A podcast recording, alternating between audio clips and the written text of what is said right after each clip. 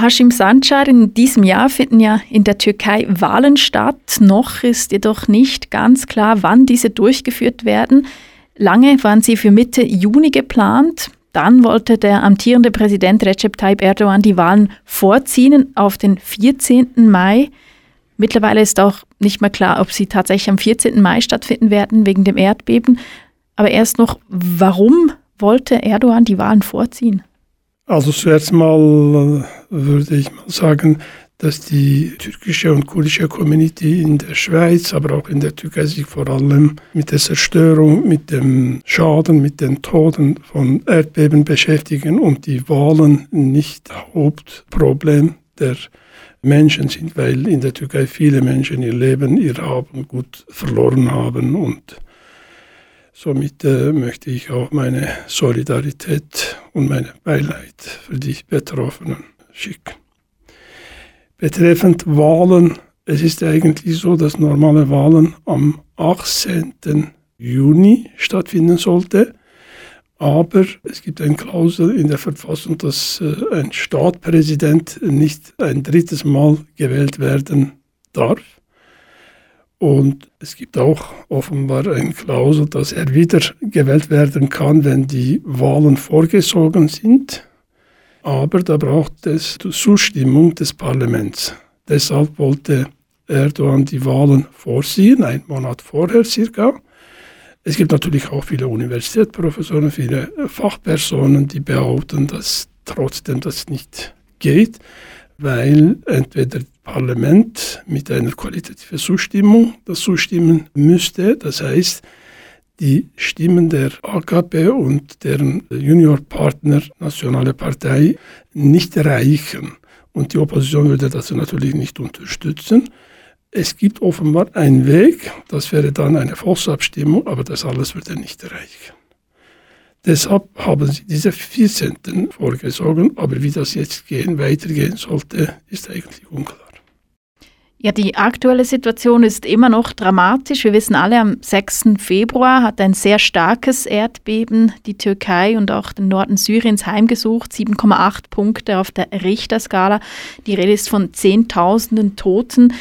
Was ist die aktuelle Situation bezüglich den Wahlen? Weiß man jetzt schon, wann und wie die stattfinden könnten?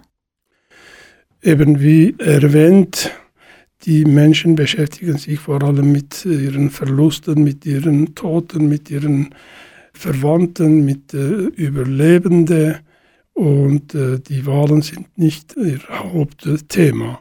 Aber dennoch hat die Opposition nach zwei Tagen sich dazu geäußert, dass sie eine Verschiebung nicht akzeptieren würden und haben sie auch an die Regierungsadresse Vorwürfe gemacht, weil einerseits eben die, die Erdbeben war tatsächlich eine große, eine starke Erdbeben, aber ein Teil der Verlusten kommt auch von nicht ergriffenen Maßnahmen, nicht ergriffenen Kontrollen bei den Bauwesen, obwohl die AKP immer ihr Stolz betont hat, dass sie im Bauwesen investiert und im Bauwesen ein Hochkonjunktur betrieben hat.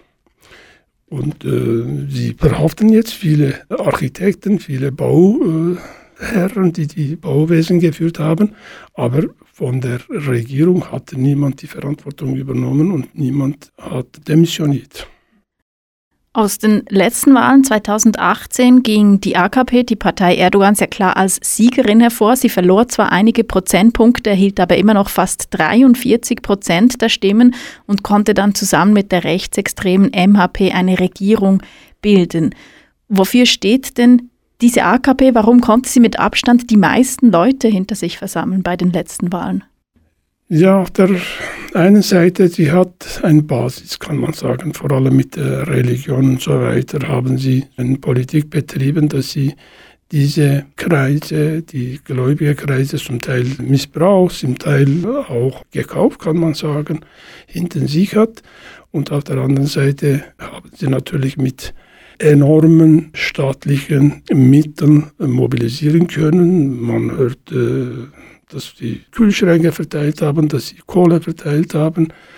Und äh, mit Mehape äh, zusammen konnten sie knapp dann die Mehrheit erreichen. Das ist natürlich ein Erfolg, trotz Manipulationen, trotz Mobilisierung mit staatlichen Mitteln. Dieser Erfolg haben sie äh, gehabt. Aber es gibt eben verschiedene Gründe, muss man auch nicht vergessen. In der Vergangenheit, wie ich erwähnt habe vorher, sie haben billig Geld im Ausland gefunden und das Geld haben sie in Beton investiert, indem sie Brücken gebaut haben, indem sie Häuser, Bauwesen gefördert haben und haben sie dann eine Hochkonjunktur erreicht. Und jetzt sieht man eigentlich diese Konsequenzen, dass es eben eigentlich eine falsche Investition war und billige Investition war und sie und ihre Umgebung haben vor allem davon viel verdient auf Kosten der Leute, die heute ihr Leben und Haben gut verloren haben. Seit ungefähr 20 Jahren ist ja Recep Tayyip Erdogan und seine AKP sind an der Spitze der Türkei. Wie fest sitzen sie noch im Sattel? Gibt es Umfragen für die kommenden Wahlen? Also die bisherigen Umfragen zu den nächsten Wahlen sagen eigentlich, dass die Regierungspartei mit ihrem Juniorpartner MHP 50 Prozent nicht erreichen. Die Opposition erreicht das auch nicht, nur die pro-kurdische Partei kann man sagen, HDP hat über 10 Prozent und spielt hier eine große Rolle, mit wem sie gehen würden. Sie sagen natürlich, dass sie nie mit der AKP gehen würden, weil sie auch sehr schlechte Erfahrungen mit AKP gemacht haben. Aber auf der anderen Seite, die Opposition möchte auch keine Verhandlungen mit HDP, sei es Präsidiumskandidatur, sei es für Koalition und so weiter. Also daher, es reicht eigentlich nicht für die AKP und MHP. Und nach dieser Erdbeben sind die Prognosen für sie noch schlechter, wenn sie jetzt äh, die Wahlen im Mai oder im Juni machen würden, weil viele Leute haben bemerkt, dass sie eigentlich eine falsche Versprechen bis jetzt gemacht haben und dass diese Betoninvestitionen eben einerseits falsche Investitionen waren und auf der anderen Seite Menschenleben gekostet hat. Es kommt natürlich auch dazu, dass sie während der äh, ersten Zeit nicht reagiert haben, nicht schnell reagiert haben und viele Leute unter diesen Trümmern gestanden sind und, und geschrien haben. Also die staatliche Organisation war katastrophal. Eigentlich immer noch reicht es nicht. Sie haben später dann schon reagiert, aber man sieht, dass, dass sie keine Perspektiven im Voraus entwickelt haben, obwohl man weiß, dass die Türkei ein Erdbebenland ist und immer wieder mit der Realität konfrontiert wird. Und die Leute merken das und äh, sind auch wütend, sind auch wütend und haben auch keine Vertrauen mehr eigentlich in die Regierung und in die, die staatlichen Institutionen auch nicht. Erdogan scheint sich ja doch an die Macht festklammern zu wollen. Angenommen, seine AKP verliert den Platz an der Spitze, was denken Sie, wie geht es dann weiter in der Türkei? Das ist eine schwierige Frage. Einerseits dachte man, dass er eventuell versuchen würde, die Wahlen zu verschieben, ein Jahr oder was. Es gab auch einen AKPler, der mal die Öffentlichkeit so tasten wollte und die Idee gebracht hat. Äh, die Opposition hat sofort sich dagegen gestellt. Heute wissen wir noch nicht. AKP hat sich dazu geäußert und hat gesagt, sie würden die ordentliche Wahlen am 14. Mai führen, wenn die Wahlbehörde die entsprechende Infrastruktur zur Verfügung stellen würde und wenn sie bereit wäre. Was heißt das jetzt? Die Wahlbehörde ist ja wahnsinnig in der Türkei unabhängig, dass sie jetzt sich objektiv äußern würde. Und das glaubt ja niemand. Und daher äh, ist eigentlich eine Ungewissheit betreffend Wahlen auch, wie geht es weiter, wann finden sie statt, wenn sie nicht stattfinden, was bedeutet das? Die Opposition sagt, wir akzeptieren das nicht. Und wenn sie nicht akzeptiert, was bedeutet, wenn es dort zwei Poolen gibt, die eine verschieben möchte und die andere sagt, nein, ich akzeptiere das nicht, das kann ich noch nicht einschätzen.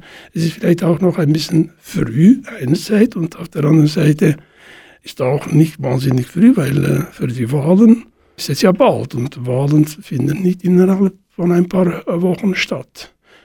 Aber auf der anderen Seite, wir haben eine Naturkatastrophe, die wegen der Unfähigkeit der Regierung große Dimensionen genommen hat und die Leute sind in Trauer. Und wie weit es dann gehen würde, ist wirklich zurzeit ungewiss, ja.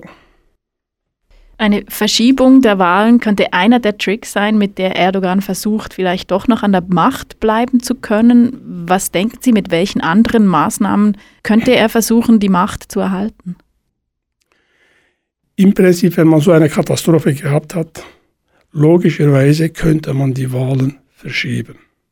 Aber niemand hat Vertrauen an die Regierungspartei, an Erdogan, dass man vernünftig eine Lösung finden könnte. Und man hat sogar vor der Wahlen den Verdacht gehabt, dass Erdogan Kurden wieder angreifen würde, um eine Kriegssituation zu schaffen. Das ist jetzt, würde ich mal sagen, vom Tisch, weil die Türkei kann sich das nicht leisten und niemand würde das dann glauben und abkaufen. Von dem her, das denke ich nicht, dass es stattfinden kann. Logischste jetzt von, von der gegebenen Situation wäre wahrscheinlich, dass die Wahlen eben richtig stattfinden am 14. Und dort sagen die Fachpersonen, eigentlich, wenn es am 14. stattfindet, dann müsste das zwei Drittel der Parlamentarier zustimmen, damit es überhaupt stattfinden kann, mit Kandidatur von Erdogan. Und das gibt es auch nicht. Ich kann mir vorstellen, dass er das durchboxt. Aber ich kann mir auch vorstellen, dass er gar nicht kandidiert, wenn er denkt, dass er verliert, um seine Immunität zu bewahren, dass er nur als Parlamentarier dann kandidiert. Das kann auch, ist eine kleine Möglichkeit, aber das ist auch eine Möglichkeit, dass er das macht. In der Schweiz leben rund 120.000 Menschen mit türkischen Wurzeln. Viele von ihnen verfügen womöglich noch über einen türkischen Pass, können also an diesen Wahlen teilnehmen. Können Sie uns etwas sagen über die türkische Community in der Schweiz? Wie setzt sie sich zusammen und vielleicht auch, wie hat sie 2018 bei den letzten Wahlen gewählt? In der Schweiz haben wir viele Kurden aus der Türkei und Türken und vor allem die Menschen, die HDP unterstützen, sind die Mehrheit. Wenn ich mich richtig erinnere, bei den letzten Wahlen gab es über 50 Prozent Unterstützung für HDP und das war die stärkste Unterstützung im Ausland. Sonst hatte eigentlich AKP durchschnittlich mehr Unterstützung vom Ausland gehabt, aber in der Schweiz war die Situation ein bisschen anders, weil wir in der Schweiz vor allem eben viele Kurden haben, die vom Asylbereich kommen oder auch GastarbeiterInnen sind viele von kurdischen Gebieten. Man hat ein bisschen schon darüber diskutiert und mit der Mobilisierung und so weiter hat man noch nicht angefangen.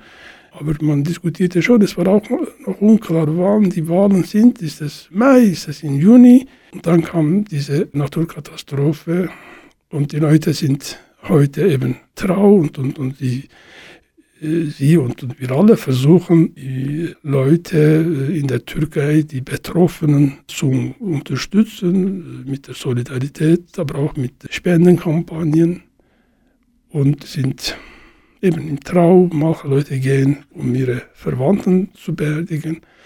Also mit dem Wahlkampf und Unterstützung hat es hier in der Schweiz noch nicht angefangen. Es ist auch früh, denke ich wenn es im Mai oder im Juni ist, wie weit man dann dort mobilisieren kann.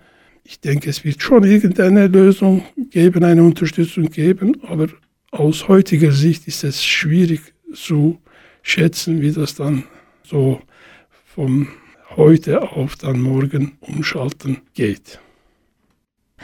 Welche Rolle nimmt denn die internationale Gemeinschaft ein bei diesen Wahlen in der Türkei? Also für die Solidarität für äh, Menschen in der Türkei, die ihr Leben verloren haben, gibt es ja noch eine gute Unterstützung von europäischen Ländern, von USA und so weiter. Das ist sehr begrüßenswert. Betreffend Wahlen, ich denke, dass die internationale Gemeinschaft spielt hier eine große Rolle und müssen dann Erdogan und seine Partei Signale schicken, dass es eine Manipulation, eine Verschiebung nicht akzeptabel ist und dass sie das nicht anerkennen würden, weil eine isolierte AKP und äh, Erdogan äh, also noch mehr isoliert. Sie waren bis jetzt eigentlich isoliert und wenn sie noch mehr isoliert werden, das können sie sich nicht leisten. Von dem her hat äh, die internationale Gemeinschaft eine wichtige Rolle in dieser Frage, denke ich. Ja.